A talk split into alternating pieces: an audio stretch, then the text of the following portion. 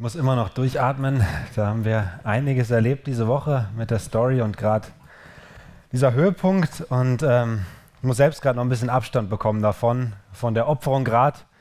Und hoffe, ihr schafft diesen Sprung mit mir zu unterscheiden zwischen Oberhäuptling, der da draußen war und gespielt wurde in der Story, und jetzt Silas, der hier vorne steht und predigen darf.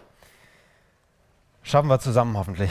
Ähm, mit der Opferung, da möchte ich einsteigen, haben wir versucht, was zu spielen, was letztlich ja, so ein Stück weit vergleichbar ist mit dem, was Jesus für uns getan hat. Da gibt es Parallelen zwischen der Lagerstory, die wir gespielt haben, und dem, was Jesus getan hat, aber letztlich ist auch dieser Tod von Jesus ein ganz einmaliges Ereignis und es ist unglaublich schwer, da Vergleiche zu ziehen oder zu sagen, okay, das aus der Story eins zu eins da rein zu übersetzen. Aber ich glaube trotzdem, dass wir ein paar Parallelen ziehen können. Das möchte ich auch im Laufe der Predigt machen. Ich möchte aber zum Anfang zwei Fragen stellen, weil ich glaube, wenn wir uns mit dem Thema Freiheit auseinandersetzen und der Frage, warum musste Jesus sterben, dass es da so ein paar Hindernisse gibt, ähm, die ich, ja, zwei Fragen, die ich davor ausräumen möchte oder mit denen ich kurz über euch nachdenken möchte. Und zwar ist die erste Frage, warum musste Jesus überhaupt sterben? Eine kurze Antwort ist, weil da eine Schuld war, die bezahlt werden musste. Wie auch in unserer Story, da ist eine Schuld, da ist ein Fluch da und da muss jemand sterben, damit er weggeht. Und alles, was wir tun können, was wir versuchen, und selbst wenn wir uns selbst hingeben würden und sterben würden, bringt nichts, sondern da brauchst Jesus, da brauchst eine besondere Person, wie dieses Mädchen in der Geschichte, die Tochter vom Häuptling, oder auch der Häuptling selbst, der sich opfert, damit dieser Fluch weggeht. Kann man sagen, okay, dieser Zusammenhang, ja, akzeptiere ich. Und die zweite Frage, die ich stellen möchte, ist aber, wenn Gott doch allmächtig ist, warum muss dann so etwas Grausames passieren?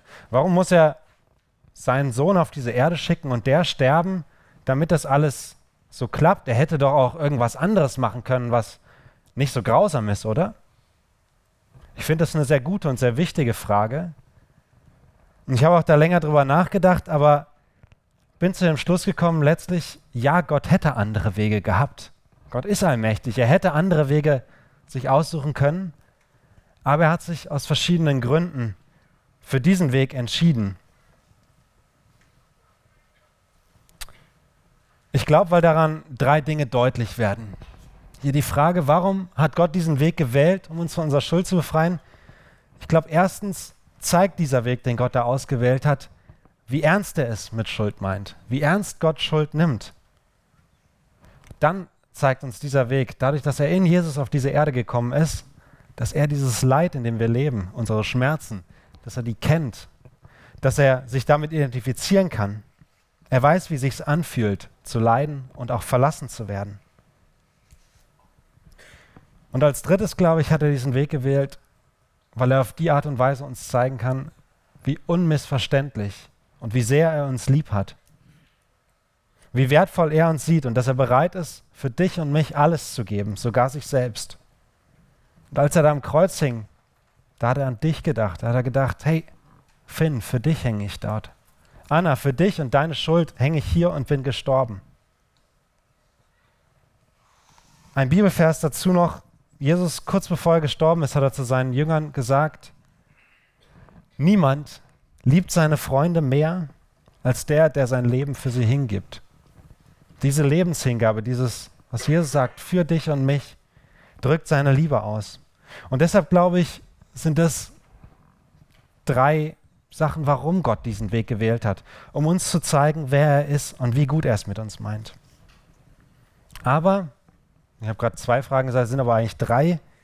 Die dritte Frage, was ist das eigentlich für ein Vater, der dann seinen Sohn opfert? Ist Gott ein grausamer Vater? Auch eine berechtigte Frage. Für mich löst sich die Frage auf, wenn wir schauen, wer diese Entscheidung getroffen hat, dass Jesus da stirbt. Es ist eben nicht nur eine Entscheidung von Gott dem Vater, die der trifft und dann lässt er seinen Sohn da sterben, sondern es ist eine Entscheidung, die der Vater der Sohn Jesus und der Heilige Geist gemeinsam getroffen haben. Da schreibt Paulus drüber, das ist einer, der ganz, ganz viele Briefe im hinteren Teil der Bibel geschrieben hat, was wir im Neues Testament lesen.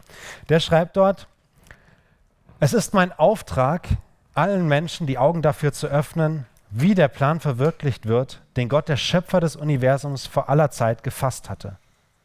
Bisher war dieser Plan, dieser Weg, den Gott ausgesucht hat, ein verborgenes Geheimnis, ein verborgenes Geheimnis in Gott selbst.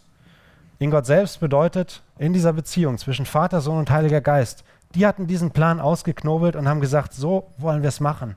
So wollen wir der Welt zeigen, wie sie von ihrer Schuld befreit werden kann, den Menschen zeigen. Und so wollen wir das durchziehen. Doch jetzt sollen die Mächte und Gewalten der unsichtbaren Welt durch die Gemeinde die ganze Tiefe und Weite von Gottes Weisheit erkennen. Genau so hatte Gott es sich vor aller Zeit vorgenommen. Und dieses Vorhaben hat er nun durch Jesus Christus, unseren Herrn, in die Tat umgesetzt. Eine Entscheidung von Gott in sich. Und wenn Jesus da am Kreuz hängt und leidet, dann leidet der Vater im Himmel mit, weil er darunter leidet, dass sein Sohn dort stirbt. Und weil er sagt, hier, meinen Sohn gebe ich für euch. Und Jesus sagt, ich gebe mich für euch. Es war mir wichtig, die zwei Fragen vorneweg zu schicken und möchte jetzt mit euch ganz vorne anfangen. Vorne da, wo dieser Fluch überhaupt herkommt, für den Jesus gestorben ist. Und fragen, was ist das überhaupt für ein Fluch? Was beinhaltet dieser Fluch? Und was hat er mit dir und mir? Was hat er mit uns zu tun? Wir haben hier auf dem Lager mit einem einigermaßen paradiesischen Zustand begonnen. Als ihr hier angekommen seid, war der Lagerplatz friedlich, friedlich. Wir haben die Vorbereitungen getroffen für das Fest des Manitou und hatten einen guten und gerechten Häuptling. Wir hatten einen Zugang über den Medizinmann zum Indianergott Manitou. Und so fängt auch die Geschichte von Gott mit den Menschen an. Auf den ersten Seiten von der Bibel lesen wir, dass Gott die Menschen schafft und sagt, ja, ihr seid sehr gut. Und sie dann in diesen paradiesischen Garten setzt. Und dort sind sie face to face mit Gott.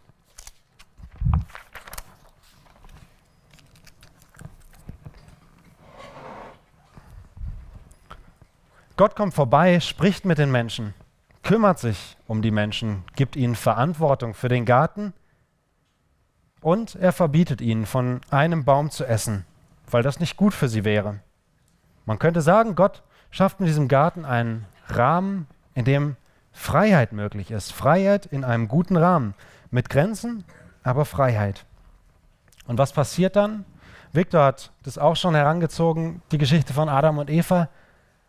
Die vertrauen Gott nicht und essen von diesem Baum, weil sie nicht vertrauen, dass Gott es gut mit ihnen meint. Wahrscheinlich denken sie, dass Gott ihnen irgendwas vorenthält. Und an dem Punkt geht auch die Schlange ran und sagt, hm, glaubt ihr, dass Gott es wirklich gut mit euch meint? Meint ihr nicht, dass er euch was vorenthält? Und in dem Moment geht da ein elementarer Riss durch diese Beziehung, durch dieses Face-to-Face, -face, von Angesicht zu Angesicht, können die mit Gott reden, durch die Beziehung. Und da passieren drei Dinge. Als erstes können die Menschen ab jetzt unterscheiden auf einmal. Sie haben von dieser Frucht gegessen und können jetzt unterscheiden, was gut und böse ist. Wir können das Ganze auch Gewissen nennen. Was ihnen sagt, das geht, das geht nicht. Das Misstrauen gegenüber Gott hat die Beziehung zerstört. Adam und Eva schämen sich auf einmal. Wir haben jetzt ab jetzt eine Folge von diesem Misstrauen ist die gestörte Beziehung zwischen Gott und den Menschen. Sie schämen sich, das haben sie davor nie gemacht und denken auf einmal, dass Gott sie nicht mehr annimmt. Aber das stimmt nicht. Victor hat es schon so gesagt, dieser Unterschied zwischen Scham und Schuld. Ja, sie schämen sich und denken, Gott nimmt sie nicht mehr an. Aber Gott sagt weiterhin, ich liebe euch. Wir können nichts tun, dass Gott uns mehr liebt oder weniger liebt. Aber Gott ist auch gerecht. Und die beiden, Adam und Eva, sind schuldig geworden, weil sie ein Gebot von Gott übertragen haben und erkennen auf einmal, was sie für eine schlechte Entscheidung getroffen haben. Gebote übertreten, Gottes gute Gebote zu übertreten, nennt die Bibel Schuld.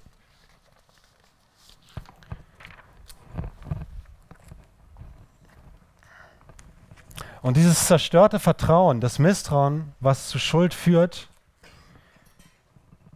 Misstrauen ist so eine Sache, wenn ich zum Beispiel meiner Frau nicht vertraue und schlechte Entscheidungen treffe oder schlechte Entscheidungen treffe, Dinge übertrete, Sachen, die nicht gut sind, mache, dann steht da etwas zwischen uns in der Beziehung. Dieses Face-to-Face -face geht kaputt. Oder du kennst es vielleicht auch von Freundschaften. Wenn du deinen Freunden nicht vertraust, deinem Freund, deiner Freundin nicht vertraust und schlechte Entscheidungen in dieser Freundschaft triffst, dann geht da was kaputt.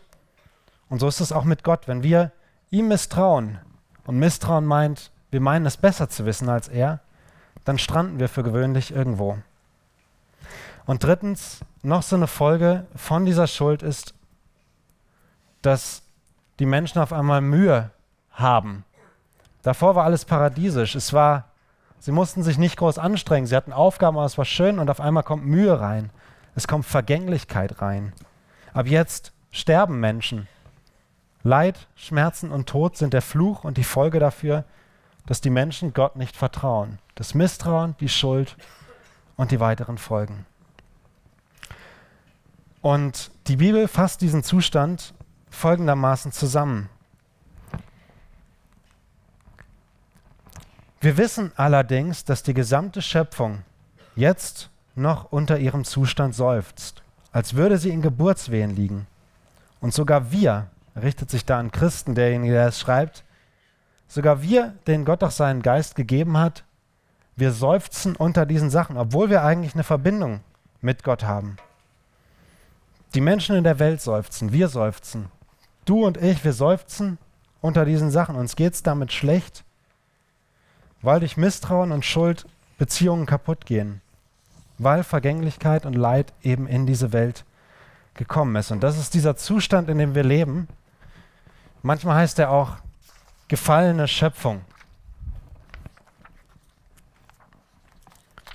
tritt an die Stelle von diesem Face-to-Face. Face-to-Face ist nicht mehr möglich, sondern wir leben in dieser gefallenen Schöpfung. Die Menschen sind über ihr Misstrauen gegenüber Gott gestolpert, sind schuldig geworden, weil sie Angst hatten, was zu verpassen, weil sie Angst hatten, falsch zu sein und anders sein zu müssen. Und diese Schuld und das Misstrauen sind zerstörerisch für uns selbst, für unsere Beziehungen, für andere und eben auch für unsere Beziehung gegenüber Gott.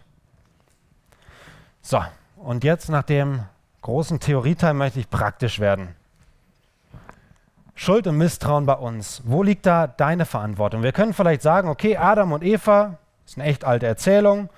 Ich glaube, die Thematik, die die beiden hatten, betrifft uns aber alle hier. Ob du Christ bist oder nicht, ist erstmal egal. Ich glaube, wir brauchen dann nur folgende Fragen stellen.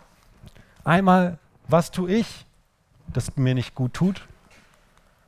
Und dann, was tue ich, was anderen nicht gut tut? Wir haben diese Möglichkeit, uns zwischen Gutem und Schlechtem zu entscheiden. Das Gewissen, was ist gut und böse, das wissen wir. Und wir haben diese Möglichkeit, diese Kapazität, uns zu entscheiden zwischen dem, was gut böse ist, was schlecht und was gut ist. Und vielleicht denken wir bei Schuld zwar erstmal an andere, okay, wenn ich irgendwas Doofes tue und damit jemanden verletze, dann werde ich schuldig. Aber ich glaube, wir können auch diese Frage in erster Linie auf uns stellen, weil du eine Verantwortung für dein Leben bekommen hast. Wenn du nicht gut mit dir umgehst, wirst du schuldig an dir selbst. Du wirst nicht nur schuldig an anderen, wenn du mit anderen nicht gut umgehst, sondern auch an dir selbst. Du schuldest dir einen guten Umgang mit dir selbst. Woran kann man das konkret festmachen? Zum Beispiel an Suchtverhalten. Wenn ich Alkohol oder auch Zocken, wenn ich das im Übermaß betreibe, dann möchte ich damit vielleicht was verdrängen. Aber letztlich, wenn ich die Frage stelle, was tue ich, das mir nicht gut tut, dann merke ich, boah, also eigentlich ist das nicht so gut. Oder auch dein Selbstbild. Wie zufrieden bist du mit dir selbst? Bist du zufrieden mit dir selbst? Oder hast du das Gefühl, du musst was an dir verändern, weil du nicht gut genug bist? Ist vielleicht weniger deshalb. Oder vielleicht hast du auch immer wieder das Gefühl, anderen zeigen zu müssen, wie toll du bist, um Anerkennung zu bekommen. Oder auf der anderen Seite, wie schlecht du bist, um Aufmerksamkeit zu bekommen. Wenn du deine Macken betonst und vielleicht damit genauso wie der, der sich präsentiert, wie toll er ist, dich eigentlich nach Liebe und nach Anerkennung und Annahme sehnst. Und damit machen wir uns auf eine ungute Weise abhängig und werden unfrei, weil wir uns mit Dingen füllen, die uns nicht gut tun und Dinge machen, die uns unfrei machen. Und wir müssen sie immer und immer wieder tun, aber letztlich stellt sich keine Zufriedenheit ein. Und dahinter steht letztlich wieder dieses Misstrauen, was auch Adam und Eva hatten. Mit den Fragen, meint es Gott wirklich gut mit mir? Bin ich wirklich sehr gut geschaffen?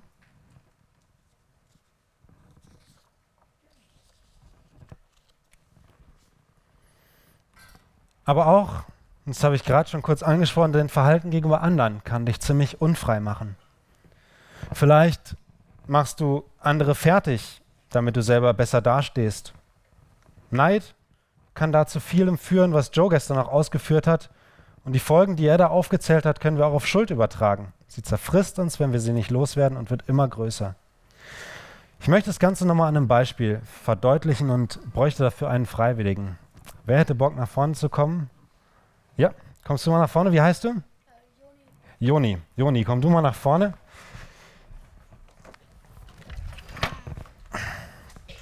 Ich habe hier einen Stuhl für dich. Setz dich mal.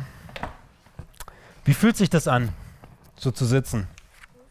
Fühlt sich gut an, vielleicht besser als auf der Bank da, ne? Ähm, leider heißt dieser Stuhl der Stuhl der Unfreiheit. Ich klebe das mal hier hinter. Fühlt sich jetzt immer noch gut an?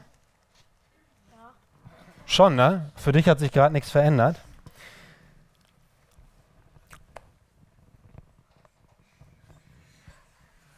Jetzt sind hier aber Kabelbinder dran. Und da bitte ich dich mal, deine Hände durchzustecken. Fühlt sich immer noch gut an? Ja. Ja, ne? Schränkt dich gar nicht ein. Und so ist es vielleicht auch manchmal mit solchen Verhaltensweisen, wo wir gegen uns nicht gut sind oder gegen andere nicht gut sind. Fühlt sich am Anfang gar nicht schlimm an. Und dann machen wir das wieder und wieder und fühlt sich immer noch gut an, ne?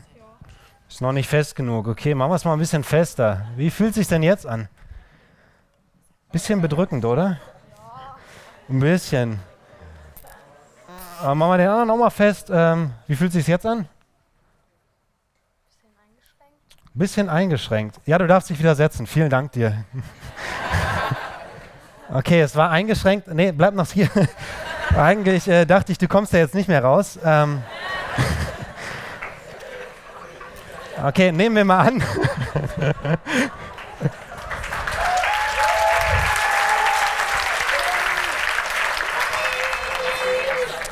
Ganz stark, da hat er gut getrickst. Nehmen wir mal an, du kommst da jetzt nicht mehr raus, dann fühlt sich das ganz schön scheiße an. Und man merkt irgendwann in diesen Abhängigkeiten und in diesem Scheiß, ich stecke da drin. Vielleicht habe ich bis zu einem Punkt gedacht, oh, ich habe noch die Kontrolle darüber, alles gut.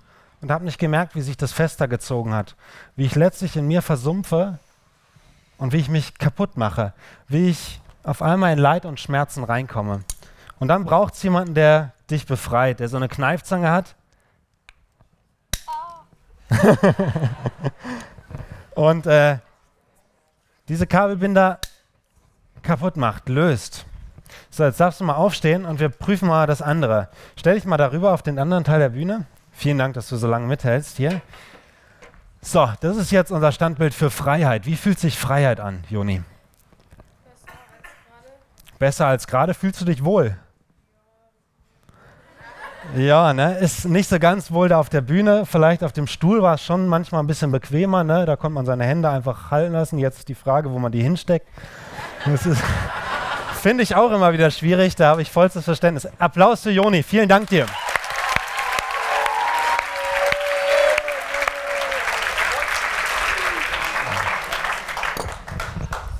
Was jetzt gerade super rauskam, ist, manchmal fühlen wir uns in der Freiheit auch nicht so ganz komfortabel. Da wollen wir am liebsten in diesen, auf diesen Stuhl zurück, obwohl wir vielleicht auch wissen, was da war. Siehst du, ich gucke gerade auch mit meinen Händen, wo ich die hin. Jetzt nehme ich den Pointer wieder in die Hand, dann geht's. Und dann gibt es da so Bequemlichkeitslügen, die uns zurück auf diesen Stuhl ziehen wollen. So wie die Schlange zu Adam und Eva gesagt hat, hey, so ein bisschen mal den Apfel probieren ist doch nicht so schlimm, du hast doch die Kontrolle darüber. Und letztlich glauben wir häufig diesen Lügen und sitzen dann auf einmal wieder auf diesem Stuhl. Und deshalb ist Freiheit nicht so einfach, weil wir andauernd wieder Verantwortung übernehmen müssen. Dass uns diese Lügen nicht verführen und dass dieses Misstrauen, was gesät wird, uns nicht zieht. Bei mir war das ein starker Punkt, der mich festgebunden hat, als ich 15 war, dass ich sehr, sehr viel gezockt habe. Für mich war das so ein Punkt, da habe ich Schmerz nicht mehr gespürt. Da musste ich mich mit verschiedenen Sachen nicht auseinandersetzen, weil ich einfach, ja, beim Zocken, da kann man super abschalten. Aber letztlich bin ich mit der Zeit ein sehr, sehr einsamer Mensch geworden. Ich war jemand, der es nicht gut geschafft hat, mit anderen Leuten zu reden. Als ich dann mit 15 Jahren hier auf das Solar kam, habe ich das erste Mal mit einem Mitarbeiter geredet und kam in dieses Reden rein. Und heute, ja, kann ich sehr gut reden mit vielen Menschen. Mir macht es Spaß, mir macht es Freude. Aber ich war an diesem Punkt, wo ich nicht mehr selbst rauskomme, wo es mich zugeschnürt hatte. Und letztlich hatte das einen Grund dahinter, dass andere Menschen an mir schuldig geworden sind. Das ist die andere Seite. An unserem Leid sind wir nicht nur selbst schuld, es ist nicht nur unsere eigene Verantwortung, sondern es ist auch die Verantwortung von anderen. Weil die nicht mit uns umgehen, weil diese anderen Menschen schuldig an uns werden. Menschen können uns unglaublich positiv prägen, aber genauso gut auch ziemlich negativ, können uns fertig machen weil eben alle Menschen dieses hier haben. Sie können entscheiden, was gut und böse ist. Sie können gute und böse Entscheidungen treffen.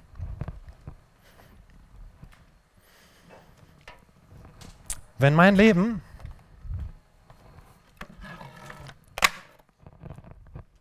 dieser Stab hier ist, so mein Lebensstab,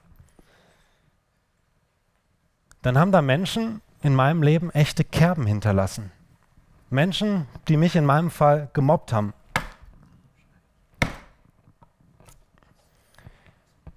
Menschen, die mich enttäuscht haben, denen ich vertraut habe, aber die mein Vertrauen enttäuscht haben. Die mich da zutiefst verletzt haben und mich letztlich auch auf diesen Stuhl getrieben haben. Und ich weiß nicht, wo deine Kerben sind, wo du Menschen hattest, die dir richtig wehgetan haben. Vielleicht haben dir die Menschen noch nicht so offensichtlich wehgetan, aber es gibt Menschen, die Druck auf dich ausgeübt haben.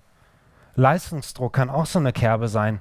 Wenn du andauernd eingetrichtert kriegst, du musst das und das und das tun und darunter einfach zerbrichst, das Kerben in dich reinschlägt. Und das schlägt eben nicht nur diese Kerben, sondern bringt uns auch auf diesen Stuhl der Unfreiheit, weil wir mit dem Schmerz und den Verletzungen, die wir erleiden, nicht klarkommen. Oder weil unser Dampf, unsere Verletzung in Aggression ausartet. Es gibt Menschen, die werden aggressiv, wenn sie Verletzungen haben und sie da irgendwas triggert, wenn irgendeine Situation aufkommt und sie merken, wow, damit kann ich nicht umgehen, werden sie aggressiv und andere werden ganz still und ziehen sich zurück. Ich war eher die Person, die sich zurückgezogen hat, den ganzen Schmerzen sich hineingefressen hat. Warum stehen wir an diesem Punkt? Paulus fasst es ganz gut zusammen. Er sagt, ich verstehe nicht, warum ich selbst so handle, wie ich handle. Denn ich tue nicht das, was ich tun will. Im Gegenteil, ich tue das, was ich verabscheue. Und das bedeutet, der, der handelt, bin nicht mehr ich selbst, sondern die Sünde, die in mir wohnt. Ich weiß ja, dass in mir, das heißt in meiner eigenen Natur, nichts Gutes wohnt. Und obwohl es mir nicht am Wollen fehlt, bringe ich es nicht zustande, das Gute und Richtige zu tun. Ich tue nicht das Gute, das ich tun will, sondern das Böse, das ich nicht tun will. Paulus war einer der ersten Christen, die es gab, und er hatte echt vieles verstanden.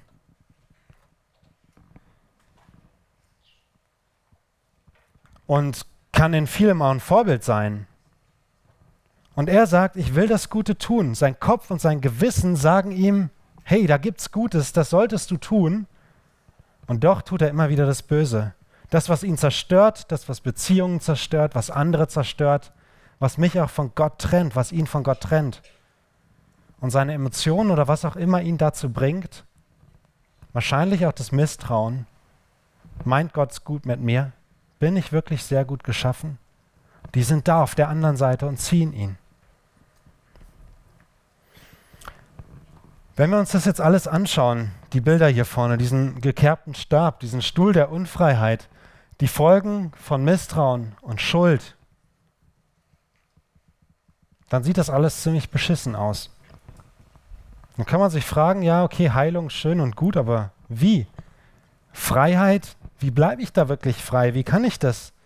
Rettung und Wiederherstellung von der Beziehung zu Gott, aber wie? Und ich will euch keine heile, heile, fertig Antworten geben, weil es mich selbst auch sehr aggressiv macht, wenn man diese Antworten, solche Antworten kriegt. Und wenn ich das eine oder andere gleich sage, was ich euch auch an Angeboten so gebe, dann kann das eine oder andere vielleicht auch ein Stück weit flach, flach wirken. Und es liegt daran, dass für die Erfahrungen, die ich gemacht habe mit diesen Sätzen, die bei mir sehr, sehr tief drin sind und die auch viele andere Christen gemacht haben, dass ich da keine besseren Worte finde. Vieles kann man einfach schwer erklären. Man muss vieles einfach erleben, indem man sich darauf einlässt. Statt Missvertrauen sich für Vertrauen entscheidet und sich auf den Weg begebt. Und trotzdem will ich versuchen, euch das ein bisschen näher zu bringen, was mir geholfen hat und euch da ein paar Ansätze an die Hand geben.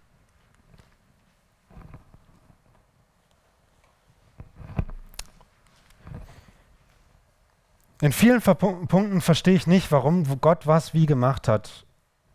Aber er überzeugt mich sehr in seiner Art und Weise, wie er uns Menschen begegnet, wie er sich uns zeigt.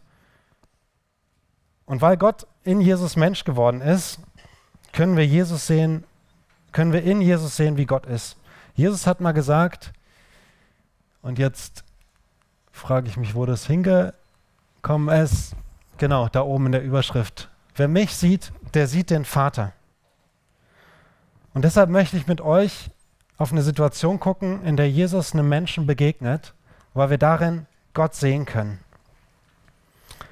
In Lukas steht, als Jesus in die Nähe von Jericho kam, saß dort ein Blinder am Straßenrand und bettelte. Er hörte, wie eine große Menschenmenge vorbeizog und erkundigte sich, was das zu bedeuten habe. Jesus von Nazareth kommt vorbei, erklärte man ihm. Da rief er, Jesus, Sohn Davids, hab Erbarmen mit mir. Die Leute, die vor Jesus hergingen, fuhren ihn an, er solle still sein. Doch er schrie umso lauter, Sohn Davids, hab Erbarmen mit mir. Jetzt könnte man meinen, dass alles damit anfängt, dass der Blinde zu Jesus ruft, aber ich glaube, da passiert schon etwas davor. Und zwar kommt Jesus vorbei. Es gibt Möglichkeiten und Situationen und Tage, in denen Jesus kommt und uns besucht. In der Erzählung kommt Jesus in die Stadt. Übertragen auf uns ist Sola vielleicht so eine Situation, so eine Möglichkeit, wo Jesus dir begegnet wo er kommt und dir begegnen möchte.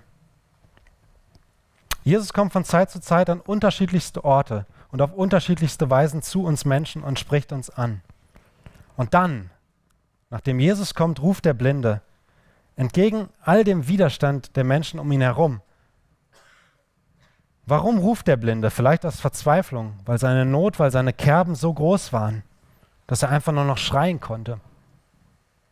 Vielleicht aber auch, weil er irgendwie gehofft hat, dass Jesus ihm helfen kann.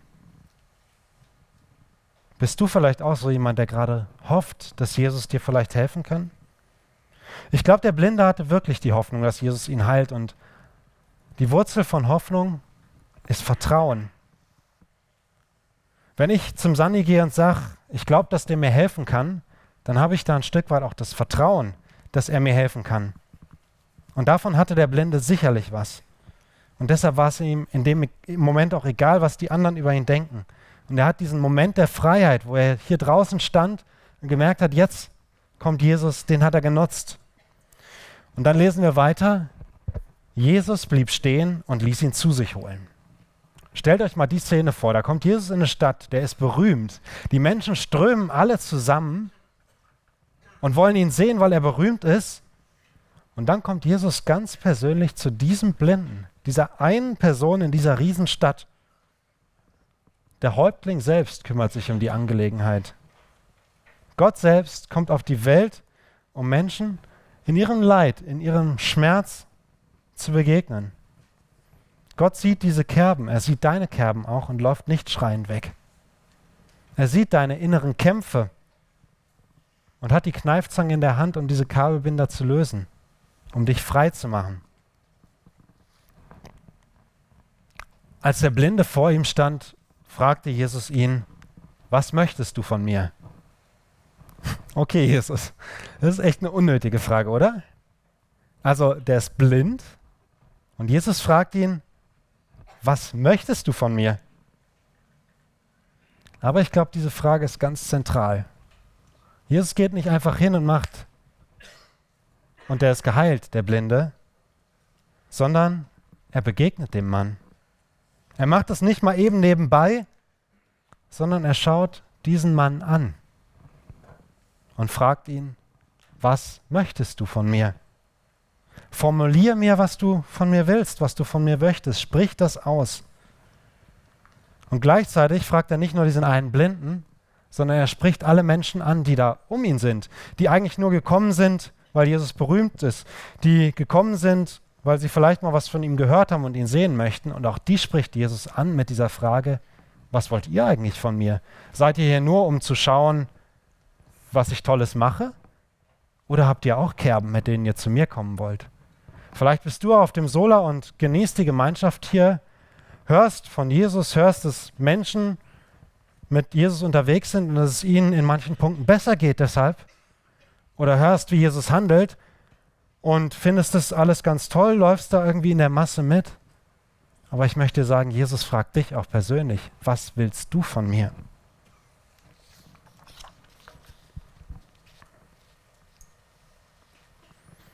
Und dann, wenn Jesus dich das fragt, brauchst du keine geschwungene Antwort irgendwie. Irgendwas toll formuliertes.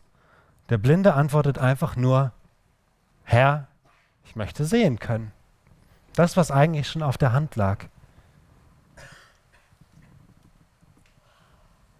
Sag Jesus einfach, was dir auf dem Herzen liegt, wenn er dich fragt, was willst du von mir?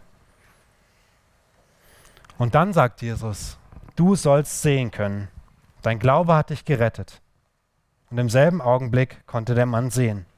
Er folgte Jesus nach, lobte und pries Gott und auch die ganze Volksmenge, die seine Heilung miterlebt hatte, gab Gott die Ehre. Jesus handelt. Wie schön wäre es, wenn es immer so schnell gehen würde. Wenn Jesus handeln würde und Heilung direkt da wäre, diese Kerben direkt ausgemerzt und wieder schön aussehen, und das können einige von uns hier vielleicht auch bezeugen, dass Jesus in manchen Situationen schlagartig heilt und Dinge verändert, Dinge komplett umdreht, wo man einfach nur staunen kann. Aber in den meisten Fällen ist Heilung von so einer Kerbe ein langer Prozess.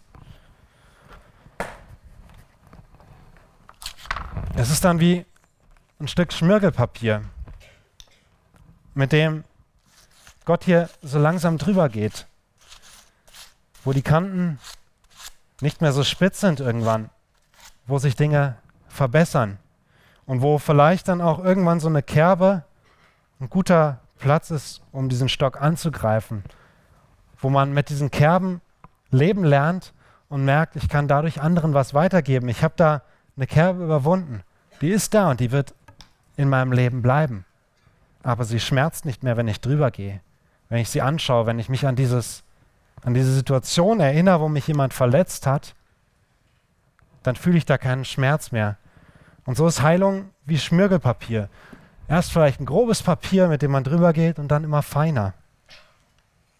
Und ich will dir sagen, weil ich es erlebt habe, Gott kann aus allen deinen Macken, die in deinem Stab sind, was Schönes machen. Ich habe einige von diesen Schmirgelprozessen hinter mir. Und den anderen stecke ich gerade aktuell mittendrin. Und ich kann euch nur empfehlen, Jesus einzuladen in diese Prozesse. Jesus steht da und fragt dich, was willst du von mir?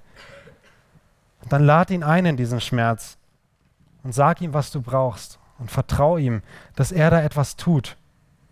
Ich habe zum Beispiel vorgestern nach Viktors Predigt das nochmal gemacht.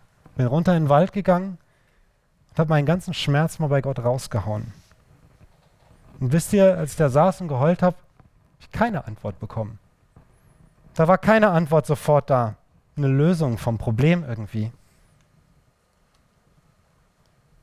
Aber wenn wir mit unseren Schwierigkeiten, wenn wir mit unseren Macken zu Jesus kommen, dann macht er da was draus. Vielleicht auch erst noch was ganz anderes. Vielleicht sagt er dir auch einfach nur mal, ich bin da. Ich sehe das und ich bin da. Ich kenne dein Leid und ich bin da. Als ich da gestern saß, kam eine andere Mitarbeiterin vorbei und hat mich gefragt, ob sie für mich beten kann. Und bei dem Gebet habe ich das auf einmal gespürt. Gott ist da. Er sitzt mit mir vor dieser Mauer, über die ich nicht drüber komme gerade. Und ist da mit mir und hält das aus. Er rennt nicht weg. Er geht mit mir in diesen Prozess der Heilung. Und so eine Antwort wünsche ich euch auch, dass ihr erlebt, Gott ist da und er begleitet euch in diesen Prozessen. Dass Gott dir das persönlich sagt, ich bin da. Es kann Frieden geben, selbst wenn ihr noch mitten in diesem Prozess steckt und wenn ihr an die Kerbe denkt, einfach nur einen scheiß großen Schmerz empfindet, weil es einfach weh tut. Und trotzdem kann man diesen Frieden erfahren, wenn Jesus da in solche Sachen reinkommt. Und der Weg dahin, um das zusammenzufassen, heißt Vertrauen. Jesus sagt über den Blinden, dein Glauben hat dich gerettet. Glauben hat ganz viel mit Vertrauen zu tun. Ich habe es gerade schon gesagt, wenn ich glaube, dass es jemand gut mit mir meint, der Sani es gut mit mir meint, dann steckt da ein Vertrauen hinter. Wenn ich Jesus glaube, dann vertraue ich, dass er es gut mit mir meint. Dann vertraue ich, dass er irgendwie die Macht hat, meine Kerben zu schmirgeln dann vertraue ich, dass er auch diese Kabelbinder lösen kann und das will. Dass er auch alle diese Punkte, die hier sind, die gefallene Schöpfung, dass er das niederreißen kann. Gerade hier diese Folgen der Sünde, dass er das niederreißen kann. Dass er meine Schuld niederreißen kann. Dass er auch mein Misstrauen mir helfen kann zu vertrauen. Es gibt eine spannende Situation, wo einer von den Jüngern nachdem Jesus auferstanden ist, von den anderen Jüngern erzählt kriegt, Jesus ist auferstanden und der kann es einfach nicht glauben. Thomas heißt er. Und dann kommt Jesus zu ihm und steht vor ihm und er kann immer noch nicht glauben. Und was dieser Thomas sagt, finde ich beeindruckend. Er sagt zu Jesus, ich will glauben. Hilf einfach meinem Unglauben. Schenk mir Vertrauen. Und mit der Haltung dürfen wir zu Jesus kommen. Und so einfach die Punkte vielleicht klingen, jetzt dieses Vertrauen, so schwer ist es häufig zu vertrauen, weil es auch bedeuten kann, Enttäuschungen zu, zu überwinden. Situationen, in denen ich Jesus gesagt habe, ich will dir vertrauen und nichts passiert ist. Aber ich möchte dich ermutigen und wünsche dir, dass du es wieder neu kannst, auch wieder neu dich immer wieder entscheiden kannst, ich will vertrauen. Ganz kurz zusammengefasst, nutz den Moment. Upp. Nutz den Moment. Jesus kommt persönlich bei dir vorbei. Nutz das. Ruf nach ihm, schrei deinen Schmerz raus. Sag ihm, was dich bedrückt. Ganz einfach mit deinen Worten. Hol ihn in deinen Prozess rein. Und dann vertraue ihm und lass ihn machen. Und oft arbeitet er eben auch durch andere Menschen. Wie es bei mir der Fall war, dass ich das Gespräch gesucht habe, als ich 15 war, hier mit einem Mitarbeiter und gemerkt habe, da kam ein Prozess der Heilung in Gang. Und ich bin auch heute noch im Prozess mit Freunden, die mich unterstützen in schwierigen Situationen, in meinen Kerben oder auch mit älteren, weiseren Menschen, die mir dabei helfen. Und ich bete nicht nur allein, sondern lass auch andere für mich beten und merke, wie das hilft. Mach das ruhig. Schnapp dir einen Mitarbeiter, lass für dich beten. Mein Thema heute war Freiheit. Was muss ich tun, um gerettet zu werden? Ich bin überzeugt, dass der Weg zu wahrer Freiheit, zu Heilung und zur Rettung in diesem Vertrauen liegt. Gott hat in Jesus alles getan, was du brauchst. Vertrau ihm. Und ich möchte schließen mit einem Lied. Die Band kann schon mal nach vorne kommen. Einem Lied, das das alles nochmal zusammenfasst. Was Jesus für dich und mich getan hat. Und wie unser Papa im Himmel sich danach sehnt, dass wir mit unseren Schmerzen, mit unserem Leid in seinen Arm kommen. Und in den Arm dürfen wir kommen. Egal, was wir getan haben und auch was wir immer wieder tun, dass wir uns immer wieder auf diesen Stuhl setzen. Damit können wir vor ihm kommen. Dieses Ich will das Gute, aber ich tue trotzdem das Böse. Komm damit zu Jesus. Es gibt keine Schuld, die zu groß ist. Und wenn du dann immer wieder daran erinnert wirst, wie was du Blödes getan hast, dann sprich es aus. Jesus ist da größer. Aber lass dich durch diese Scham, durch, dadurch, dass du dich schämst, nicht von Gott wegziehen. Sondern sag Jesus, ich brauche dich, vertraue dir, dass du das für mich getan hast. Jesus sagt zu dir, guck auf das Kreuz. Da hängt deine Schuld. Die Schuld ist gestorben. Zu mir darfst du kommen, wie du bist. Meine Arme sind immer offen. Amen.